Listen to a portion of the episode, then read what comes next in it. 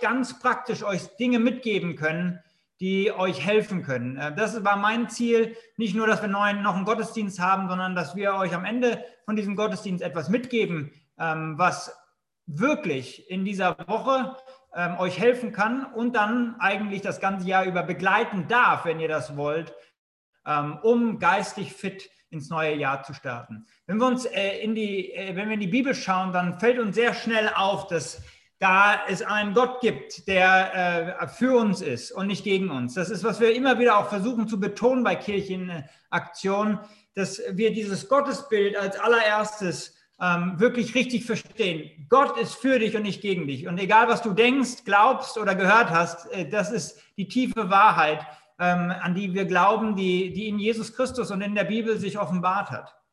Es ist ein guter Gott. Ja, ich hatte am Anfang der Serie gesagt, dass wenn Gott einen Kühlschrank hat, da würde dein Bild dran hängen und jeden Tag würde Gott vorbeigehen und stoppen und sich dein Bild angucken und stolz sein auf dich, weil er sich so über dich äh, freut.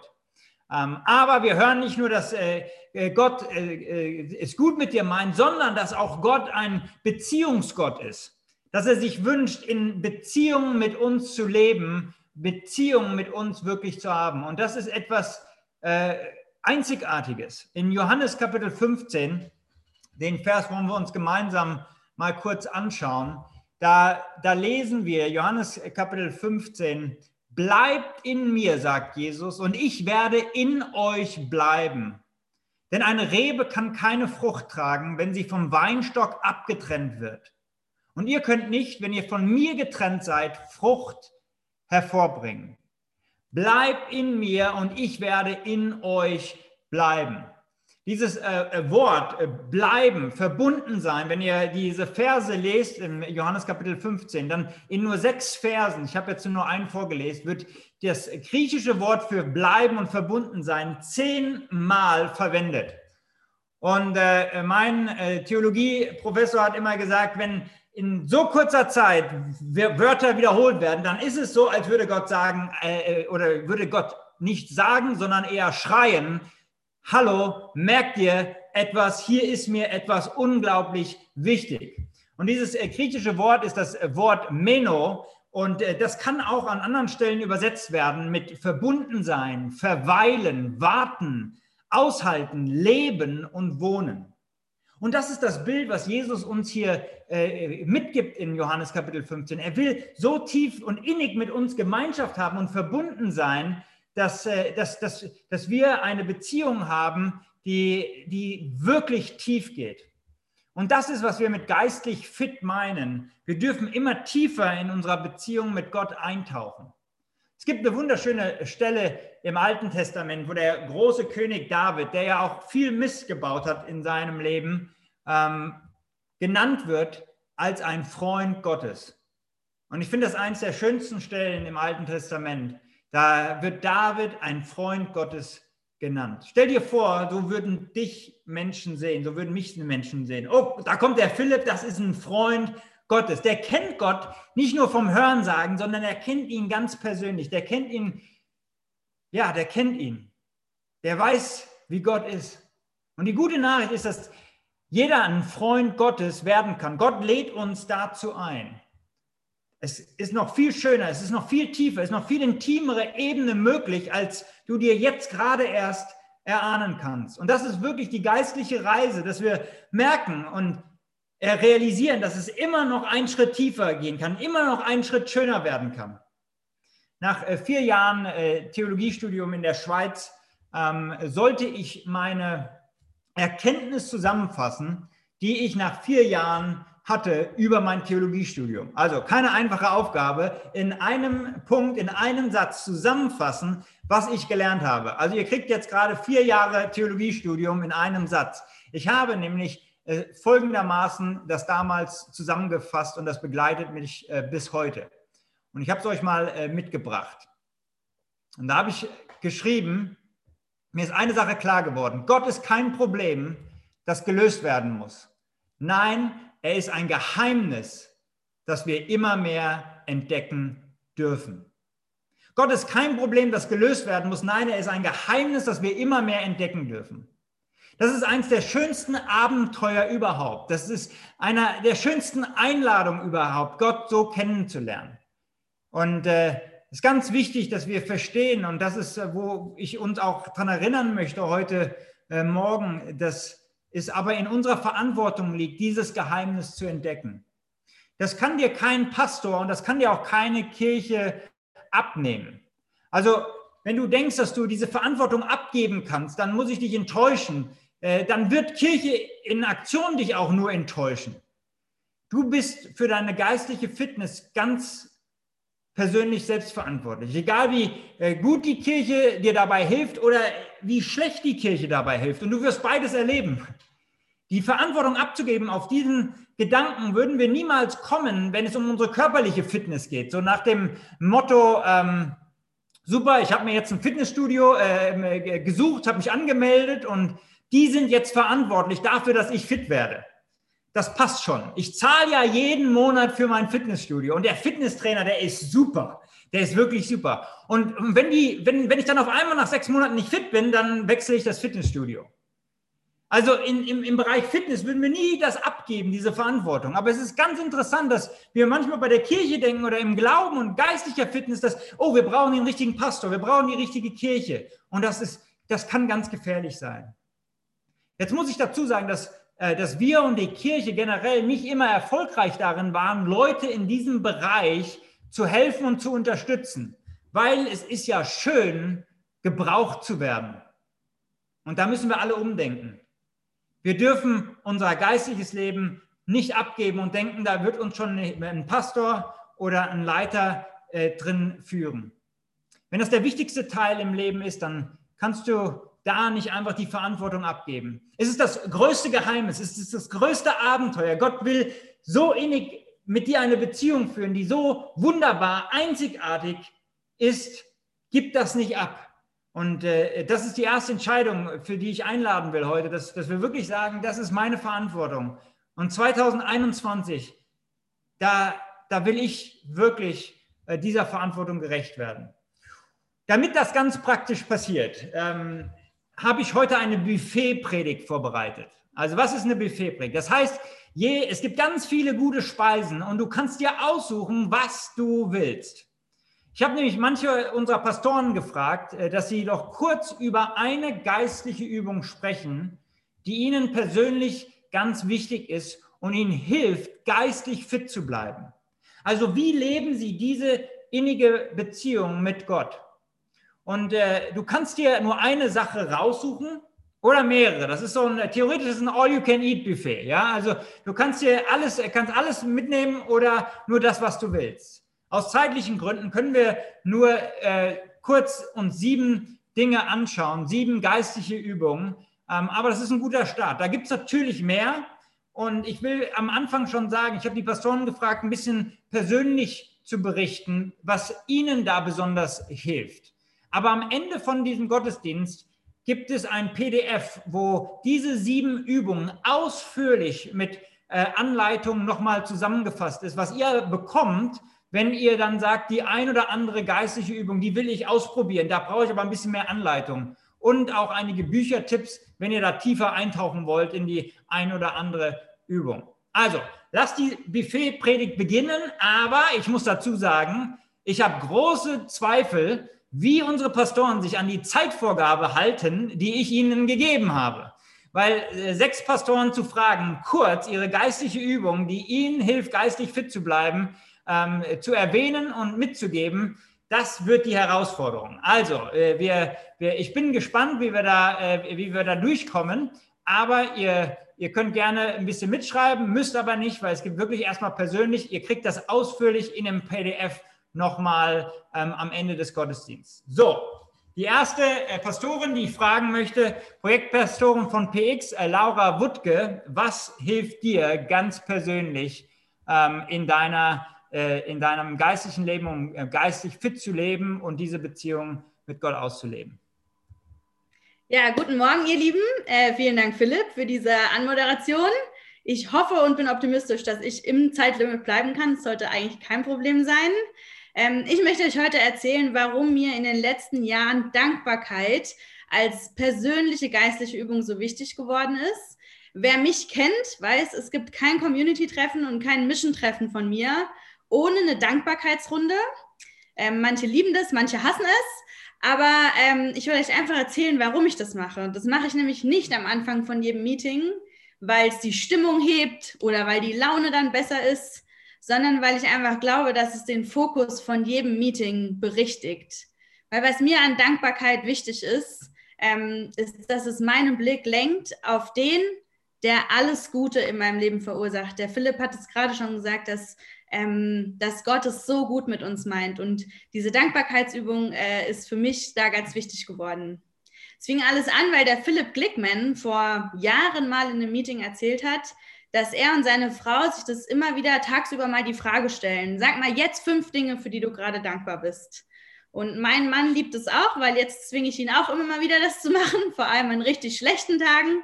Ähm, aber daher kam irgendwie meine Idee, das in jedes Meeting mitzunehmen und jedes Meeting damit zu starten, Leute zu ermutigen, mindestens drei Dinge zu nennen, für die sie dankbar sind.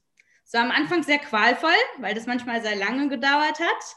Aber mittlerweile geht es immer schneller, weil Dankbarkeit was ist, was man lernen kann. Und das ist wie so eine Art Muskel, den man trainiert. Und für mich persönlich mache ich das immer wieder anders. Ähm, ich habe euch ein bisschen was mitgebracht. Ich habe manchmal Seiten in meinem Notizbuch, da steht hier oben drüber, wofür ich dankbar bin und der Monat. Und dann versuche ich einfach jeden Monat ganz viele Dinge zu sammeln. Ähm, und je mehr Sachen ich da jeden Morgen draufschreibe und je länger der Monat, umso voller ist die Seite und umso größer wird auch meine Dankbarkeit. Und gerade habe ich ein anderes Buch, da schreibe ich jeden Morgen fünf Sachen rein, für die ich dankbar bin. Aber man kann das eigentlich machen, wie man will. Wichtig ist mir einfach geworden, dass ich mir so oft wie möglich in meinem Alltag Zeit nehme und innehalte und reflektiere, wofür ich jetzt gerade dankbar bin. Und dann auch diese Dankbarkeit ausdrücke und dem Danke sage, weil Dankbarkeit geht eigentlich nur in Beziehungen. Und mein letztes Wort dazu ähm, es ist mir ganz besonders wichtig, nicht an den Tagen, wo ich gut drauf bin und alles super läuft, sondern gerade an den schlechten Tagen und an den harten Tagen, wo ich manchmal selber eine halbe Stunde morgens in der Küche sitze, um dann irgendwann zu resignieren und sagen, okay, heute Kaffee, Kerzen und ein gutes Buch, dankbar. Ähm, an den Tagen, wo man lange sitzt, bis einem drei oder fünf, Sache, fünf Sachen einfallen, weil ich glaube, das sind ganz besonders die Tage, wo wir unseren Blick oder wo ich meinen Blick darauf wenden will und auf den wenden will, von dem ich weiß, dass er es unendlich gut mit mir meint und von dem ich weiß, dass alles Gute in meinem Leben kommt. Fertig. Vielen Dank, äh, Laura. Ich habe da mal eine Zeit lang äh, was ganz Witziges gemacht. Ich habe nämlich äh, mir ein 10-Cent-Stück in meinen Schuh gesteckt und jedes Mal, weil es so unangenehm war, äh, weil man da so draufgetreten ist, habe ich mich daran erinnert, äh, für was ich auch dankbar sein möchte und habe mich an Gott erinnert. Also da gibt es ganz praktische Hilfestellungen, aber Dankbarkeit ist in der Geschichte, auch in der christlichen Geschichte, ähm, eine unglaubliche Art und Weise, mit Gott auch seine Beziehung zu leben. Wir machen weiter mit Danny Atkins aus Mainz. Danny, was hilft dir ganz persönlich, um geistlich fit zu bleiben?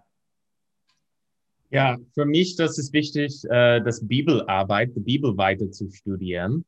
Und äh, da ist ein ganz äh, wichtiger Grund, warum das für mich wichtig ist. Ich bin jemand, der liebt, die Zeitung zu lesen, die Nachrichten zu hören und auch Geschichte zu lesen. Aber ich merke insbesondere in diesem letztes Jahr, wenn ich nur das bekomme, was in der Welt abgeht, oder diese Geschichten, die nicht so positiv sind, oder wenn ich denke nur darüber, was in der Welt passiert, kann ich persönlich ein bisschen Angst haben oder Furcht oder einfach fühlen, wie die Welt aktuell funktioniert nicht. Und ich merke halt, und ich glaube, viel von uns das ähm, so zustimmen können, ist, dass wenn wir nur auf Social Media sind, wenn wir nur so Nachrichten hören, es kann auch für unser Herz gefährlich weil wir oft hören Nachrichten und Geschichten, das haben gar nichts mit Gott zu tun. Und mein Gefühl manchmal, wenn ich so viel auf diese Geschichten und Nachrichten fokussiere, ist, dass ich lebe in einer Welt, wo ich muss, äh, wo es, wo ich muss auf mich kümmern und Gott wird nicht wirklich aktiv. Das ist was passiert in mein Herz, wenn ich zu oft so der weltliche Blick von unserer Welt fokussieren. Aber die Bibel ist eine große Geschichte. Es ist nicht nur ein Regelbuch oder ein paar Gedichte hier und da. Nein, es ist eine Geschichte, das uns erzählt und zeigt, wie Gott mit uns als Menschen und unserer Welt umgeht. Und es ist voll mit Hoffnung und Gnade und Errettung. Und so was hilft mich, ist, dass wenn die Bibel ist der Hauptgeschichte in meinem Kopf und mein Herz, dann habe ich viel mehr Mut und Hoffnung und Freude in dieser Welt zu leben. Ich merke halt, dass der Chaos und die komischen Sachen in, in der Welt, die wirken weniger in mein Herz hinein, wenn der Bibel ist mein Hauptfokus. Nicht, weil der Bibel ist einfach wichtig, weil es ein Buch ist. Nein, weil der Buch erzählt uns, wer Gott ist und wer, wie er mit uns umgeht. Und zu wissen, dass Gott ist ein guter Gott, der aktiv in unserer Welt ist, aktiv in unser Leben ist, weil er ist immer aktiv in der Vergangenheit. Das kann uns so viel Kraft und Mut in diesen Tagen schenken und es hilft uns nicht so ähm, ja, diesen Geschichten und Nachrichten in unser Herzen reinzulassen, so die unsere Hoffnung oder Mut nehmen. So das ist, wie es mich hilft, einfach die Bibel zu studieren. Vielen Dank, Danny. Wenn ihr jetzt gerade gar nicht wisst, wie macht man das eigentlich, ähm, hat der Danny in dem PDF wirklich was Schönes zusammengestellt, wie man ganz einfach die Bibel studieren kann und Bibelarbeit machen kann, wenn man das auch noch nie gemacht hat. Ähm, und äh, und äh, gerade für den einen oder anderen, der auch so einen intellektuellen Zugang hat, ich brauche alle paar Monate mal so eine wirklich, äh, hole ich mir einen Bibelkommentar und, und arbeite das durch, weil ich da tiefer eintauchen äh, will. Und es ist eine Art und Weise, mit Gott wirklich auch äh, äh, geistig aufzutanken. Robert Stösser als nächstes, was hilft dir, ähm, um geistig fit zu bleiben und mit Gott diese intime Beziehung zu leben?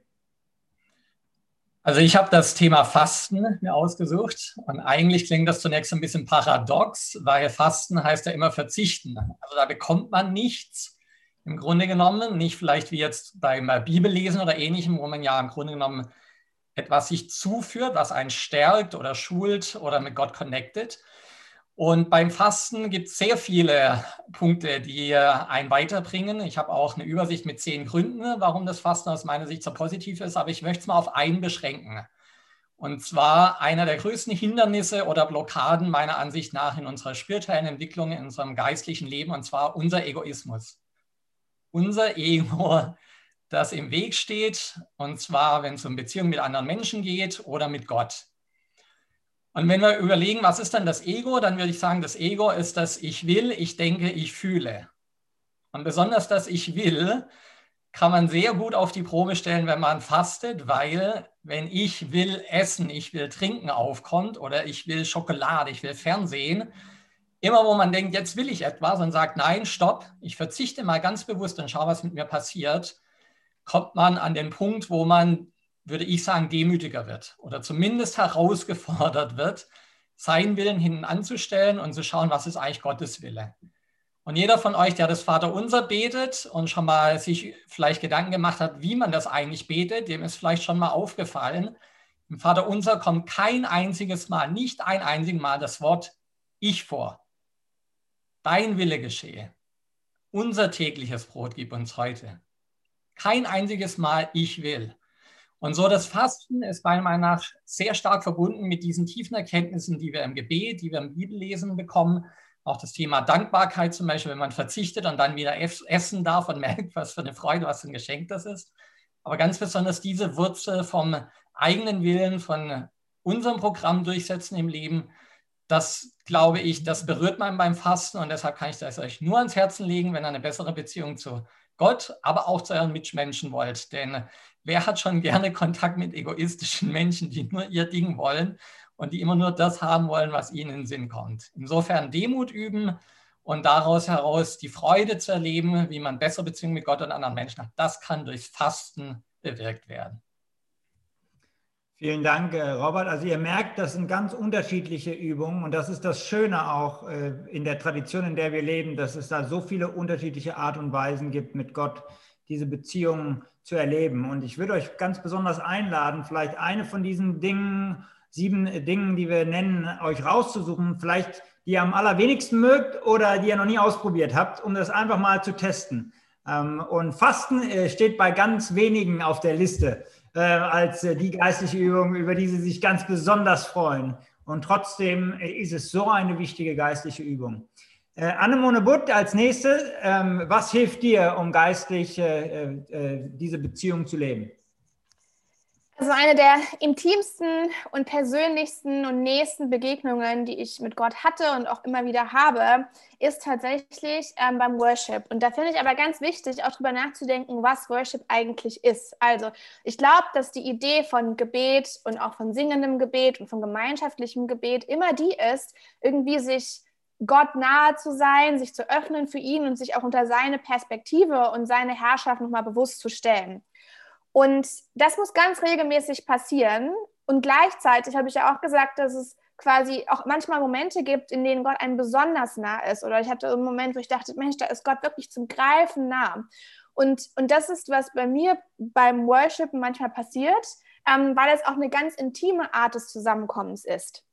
Jetzt die, die schon länger mit mir mit Gottesdiensten zusammenarbeiten, wissen, ich bin nicht der Advokat für das vierte, fünfte oder sechste Worship-Lied im Gottesdienst, ähm, und das liegt tatsächlich daran, dass ich glaube, dass das so besonders ist und so nah und so, ähm, ja, so eng einfach mit Gott, wenn man sich da richtig öffnet, dass ich das gar nicht sechs Lieder lang aushalten kann, ähm, sondern das ist, das ist ein richtiger Schritt, den man da vor Gott geht. Und deswegen ist, was mir wirklich hilft, ähm, das immer wieder neu zu machen und sich da unter unter Gottes Autorität neu zu stellen, ist eben das bewusst zu erleben. Lieber wenige Lieder, aber die ehrlich also ich bin hier, so bin ich Gott, ich komme vor dich, so wie ich bin und ich lasse quasi deine Nähe auf mich wirken und mit anderen gemeinsam richte ich mich neu nach dir aus. Deswegen ist mir auch ganz wichtig, welche Texte da drin sind, ähm, dass man da auch nicht einfach nur das Gleiche immer wieder singt oder das geht es auch gar nicht um so einen emotionalen Stand, also so ein,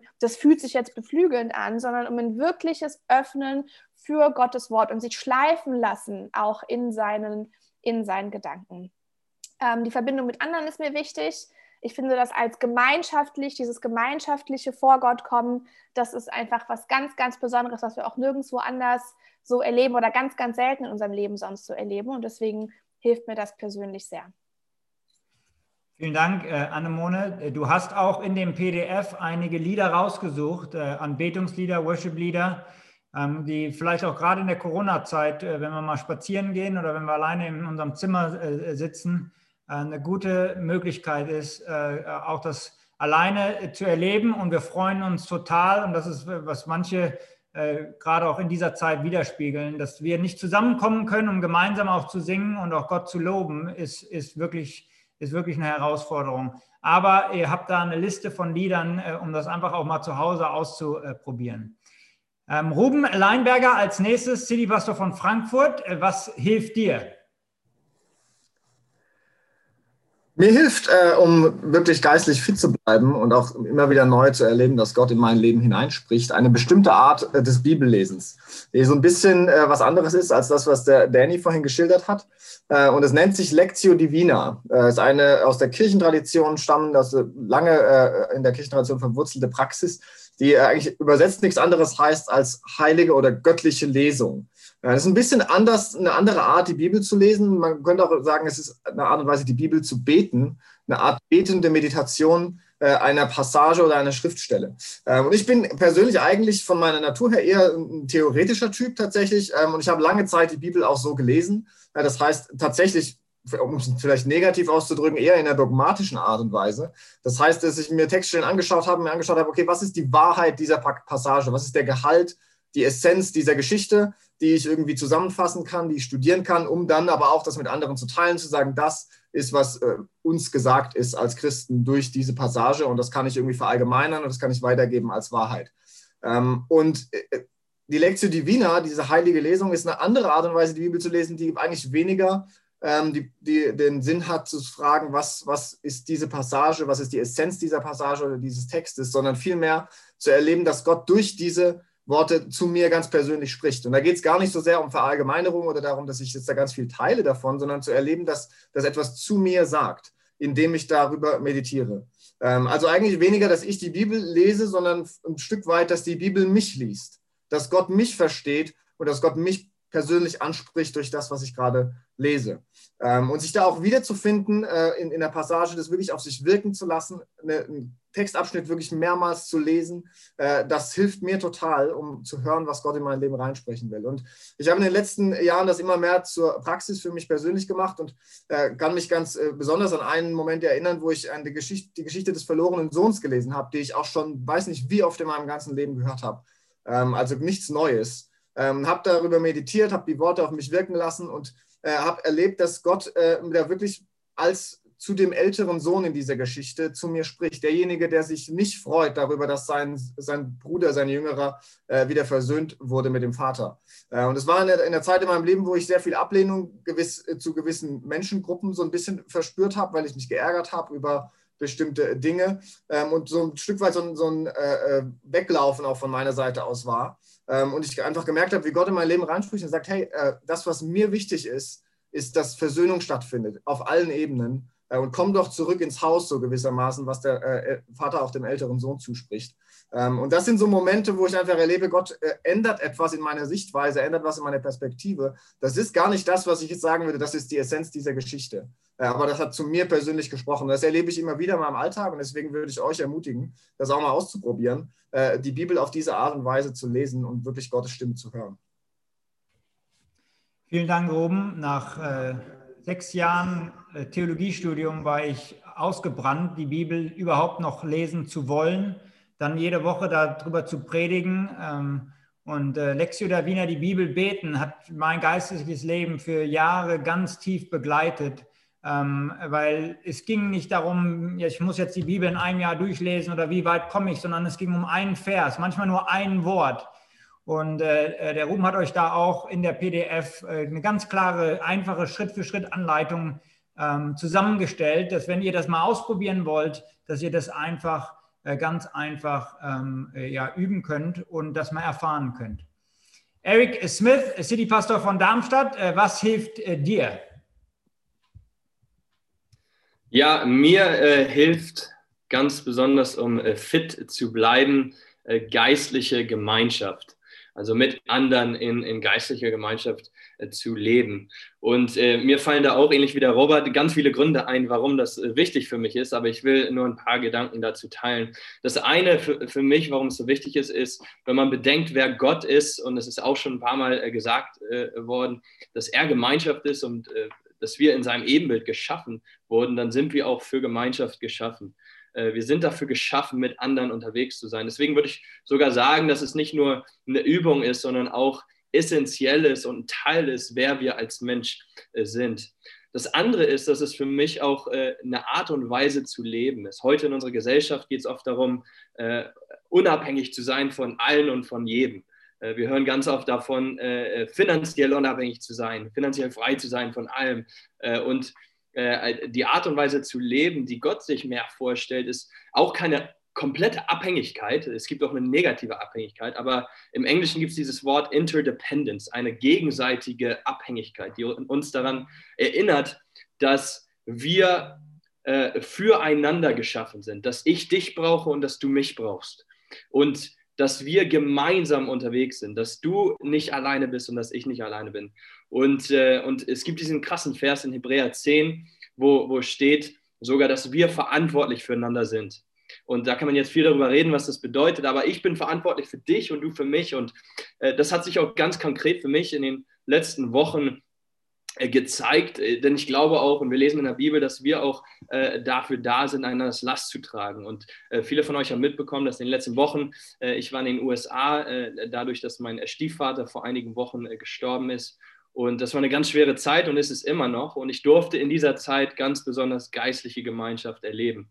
Äh, nämlich, äh, dass ich nicht alleine bin, sondern die ganzen Gebete, durch die ganzen Nachrichten. Äh, ich durfte fühlen, wie ich getragen wurde, wie wir getragen wurden. Und, und das ist, wie Gott sich Gemeinschaft für uns auch vorstellt. Und somit ist geistige Gemeinschaft für mich auch ganz wichtig, wenn wir durch harte Zeiten gehen. Oft wollen wir uns da in diesen Zeiten zurückziehen und isolieren aber, aber eigentlich äh, stellt Gott sich vor, dass wir gerade in dieser Zeit gemeinsam unterwegs sein können und auch in dieser Zeit äh, gewisserweise fit bleiben können, indem wir in dieser Zeit auch einander tragen. Vielen Dank, äh, Eric. Und gerade in, in dieser Zeit, in der wir uns äh, so befinden, wo es eigentlich noch schwieriger ist, diese geistliche Gemeinschaft zu haben, ist es umso wichtiger, ähm, weil manche von uns leiden sehr still und, äh, und leise und es, es zieht sich und wir brauchen einander. Äh, du kannst äh, den christlichen Glauben nicht alleine leben. Das, so hat sich Gott das nicht vorgestellt. Wir sind geboren hinein in eine Familie, was wunderschön ist, was auch mit seinen Herausforderungen äh, kommt, aber was auch wunderschön ist. Und wenn wir es versuchen alleine, und da ist ja auch so ein Trend in unserer Zeit, einfach so persönliche Spiritualität ganz persönlich und alleine zu leben, was wichtig ist, aber es muss auf der anderen Seite in der Balance stehen, auch äh, in Gemeinschaft.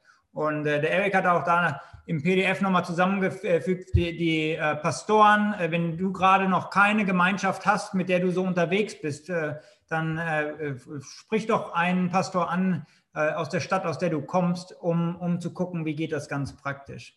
Lass mich diese Buffet-Predigt abschließen mit einer geistlichen Übung, die für mich persönlich ganz wichtig ist. Und das ist genau, sage ich mal, ein bisschen das Gegenteil von was der Eric gerade gesagt hat, nämlich das ist das kontemplative Leben, das kontemplative Gebet. Für viele ist äh, Gebet Reden mit Gott. Also ich rede und Gott hört zu. Also das hoffen wir zumindest. Manchmal denken wir, äh, es geht nur bis zur Decke, aber wir hoffen, ich rede und, und Gott hört zu. Und das ist auch gar nicht schlecht.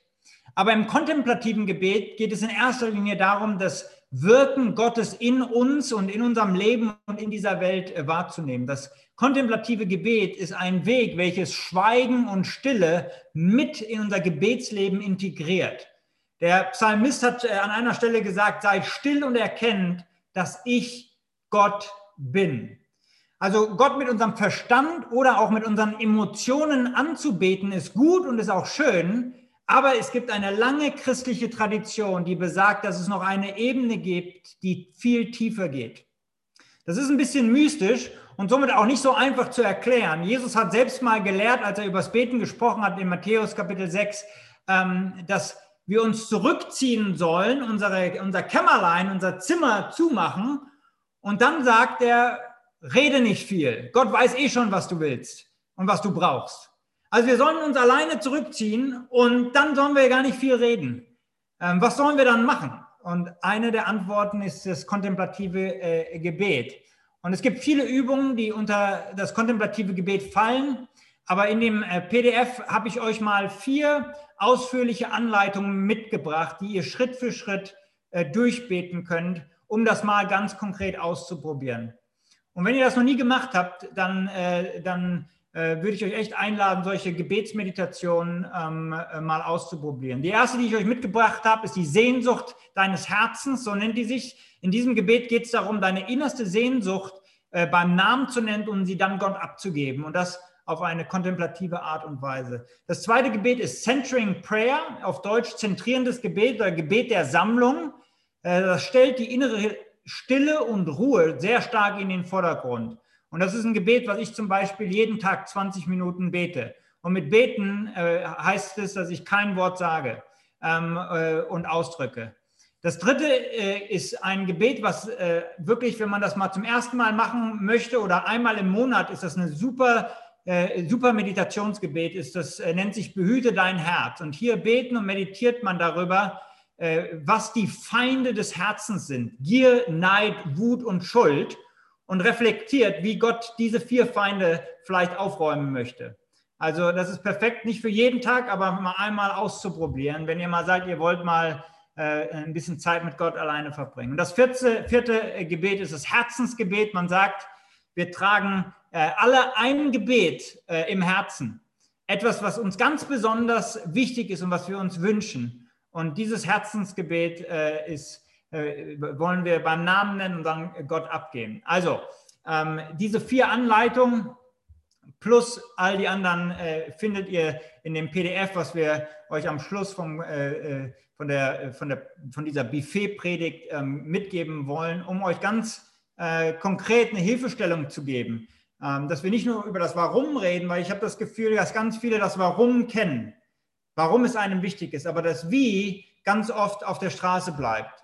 Und äh, all diese unterschiedlichen Übungen brauchen eine gewisse Art von Disziplin. Aber diese Abwechslungs- die Abwechslung auch in unserem geistlichen Leben, unterschiedliche Übungen einzuladen, äh, macht das Ganze wirklich spannend. Lass mich schließen mit folgender kurzen Geschichte, die ich vor ein paar Jahren gehört habe und die äh, mich bewegt hat. Ähm, ein Mann mit Namen Alan äh, ist vor Jahren durch Amerika gereist und hat erfolgreiche christliche Leiter getroffen und ihnen Fragen gestellt und sie interviewt. Ähm, was die Leute den ganzen Tag so machen, äh, was, wie sie Erfolg definieren, wie Erfolg in ihrer Arbeit aussieht und wie Misserfolg aussieht. Und eines Tages kam der Mann, äh, Alan, äh, zu einem Mann namens Bill Bright. Und einige von Ihnen, einige von euch kennen Bill Bright, ist mittlerweile verstorben, aber er ist der Gründer der weltweiten Bewegung, die sich Campus für Christus nennt, die an ganz vielen Unis, auch in Deutschland, den meisten Unis in Deutschland, eine Gruppe hat und vertreten ist. Zu der damaligen Zeit, als er gelebt hat, war er einer der einflussreichsten äh, Christen, äh, die, die gelebt haben. Und so kam dieser Allen und berichtet, wie, äh, äh, wie er diesen Bill Bright kennengelernt hat, der eine große Statur ist, voller Lebensfreude, der zugehört hat, mit voller Aufmerksamkeit die Fragen beantwortet hat. Und ähm, die letzte Frage, die er hatte an Bill Bright war, was bedeutet Ihnen Jesus? Das war die letzte Frage seines Interviews, die er jedem gestellt hat. Was bedeutet Ihnen Jesus? Und Ellen berichtet, dass äh, Dr. Bright diese Frage nicht beantworten konnte. Er wurde auf einmal emotional und ihm liefen Tränen über die Wange. Er saß einfach da hinter seinem Schreibtisch in diesem großen Stuhl, ein gestandener Mann, äh, der weltbekannt war, sogar den Templeton-Preis erhalten hatte und ihm liefen die Tränen über die Wange.